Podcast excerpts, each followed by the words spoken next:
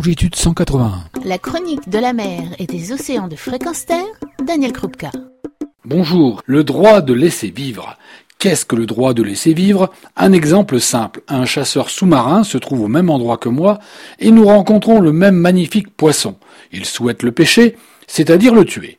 Je souhaite au contraire pouvoir le prendre en photo, le garder vivant, pour que mes proches ou les générations futures puissent toujours profiter de sa présence. Si le chasseur tire, le droit est pour lui et je ne peux rien faire. C'est là que le droit de laisser vivre devrait s'appliquer, permettre une préservation de la vie, plutôt qu'un droit de tuer aujourd'hui légal. Tout cela vous semble peut-être théorique, mais non pas tant que cela. La preuve par les faits.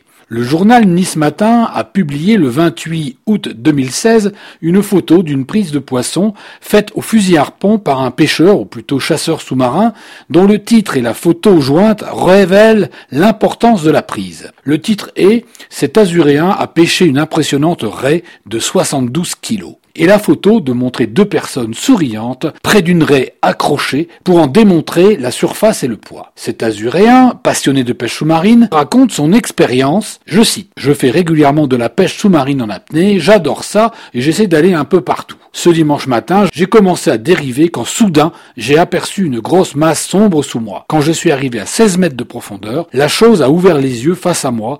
J'ai compris que c'était une raie, elle était monstrueuse. J'ai tout de suite tiré et je l'ai remontée grâce à mon bateau. J'ai mis quasiment une heure pour la sortir de l'eau, elle faisait 72 kilos. L'article et la photo, disons-le net, a des accents de la gloire de mon père de Pagnol. Malheureusement, il ne s'agit pas ici de Bartavel, butin de chasse qui font la gloire du papa de Marcel Pagnol, succulente épopée d'une époque révolue où le gibier existait encore à foison. Non, il s'agit ici d'une raie papillon, tout aussi rare dans les eaux de la Méditerranée. L'article a été partagé sur la page Facebook du journal, où les lecteurs se sont empressés de dénoncer à la fois le geste du chasseur et le relais qui lui était offert. Beaucoup de réactions, d'offuscation et pour cause.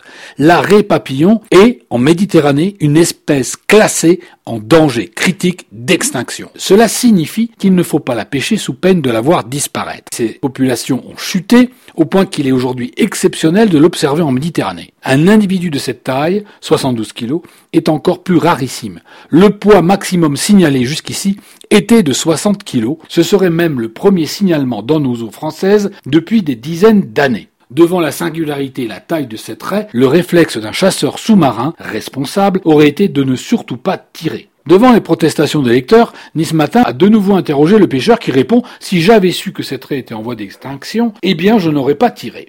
Plusieurs chercheurs spécialisés sont également interrogés et ils confirment que si la raie papillon est classée parmi les espèces menacées, il n'y a pas réellement de cadre légal français qui en interdise la pêche. Alors le cadre légal, quel est-il? L'arrêt papillon fait effectivement partie de la liste des espèces de requins et de raies inscrites dans les annexes du protocole relatif aux aires spécialement protégées et à la diversité biologique en Méditerranée. Elle est dite en annexe 2, ce qui veut dire, selon cette convention, qu'il est demandé aux États partis à la Convention de Barcelone d'assurer une protection maximale des espèces et de contribuer à leur rétablissement. Dans les faits, nous en sommes très loin. Ajoutons que la carence d'application des engagements internationaux pris rejoint aussi les carences dénoncées par les pro-chasseurs sous-marins qui, en réaction à ce fait divers, soulignent que dans cette affaire, d'une part, la pêche de loisirs en mer et plus encore la chasse sous-marine est une des plus encadrées d'Europe et que d'autre part, le permis de chasse sous-marin a été supprimé à l'occasion de la signature de la charte d'engagement et d'objectifs pour une pêche de loisirs éco-responsable avec les ministres de l'époque, messieurs Jean-Louis Borloo et monsieur Bruno Le Maire. Cette charte fait clairement mention d'ailleurs d'un portail pour une déclaration obligatoire des pêcheurs loisirs. Six ans après, ce portail n'est toujours pas en place. Bien, alors que conclure de cette bavure écologique?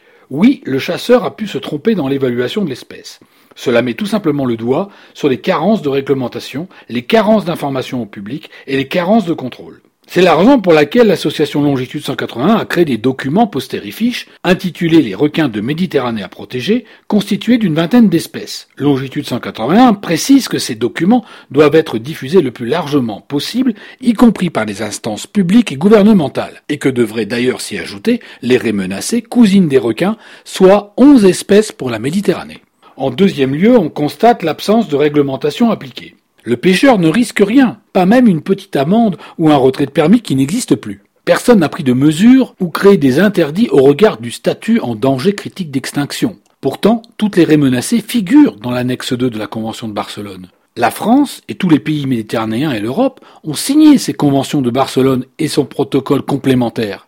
En ratifiant ce protocole, les parties, je cite, inventorient les espèces menacées ou en danger sur leur territoire et leur accordent le statut d'espèce protégée. Elles réglementent ou au besoin interdisent les activités nuisibles à ces espèces. Les parties contrôlent et si nécessaire interdisent la capture, la mise à mort, la détention, le commerce, etc., ainsi que toute perturbation de la faune sauvage, en particulier pendant la reproduction. Résultat, nous sommes dans une coquille vide. Compte tenu des défauts précédents, le chasseur a pu se tromper dans l'évaluation de l'espèce qu'il reconnaît ne pas connaître. Mais néanmoins, par défaut, il a tiré quand même. Par défaut, je tue, par défaut, je ne laisse pas vivre. Ne serait-ce pas là un héritage de nos principes? Le droit de tuer est banal. Il s'exerce depuis longtemps, depuis le temps où l'on pensait l'océan à ressources illimitées. Les conditions ont changé drastiquement et les océans sont en danger. La mer Méditerranée, ayant vu ses ressources halieutiques, s'amenuisait à hauteur de 85% des populations de poissons. Alors si on prenait le problème à l'envers, en faisant du droit de tuer une exception et du droit à laisser vivre une réglementation par défaut. C'est à nous, citoyens, d'exiger de réformer les pratiques actuelles, de modifier notre droit et les règles qui sont induites afin de préserver notre bien commun, rare, celui d'une nature sauvage. Et la rareté dans ce monde, c'est ce qui n'est pas à notre merci, c'est ce qui est indompté, libre et vivant. Retrouvez et podcastez cette chronique sur notre site fréquenceterre.com.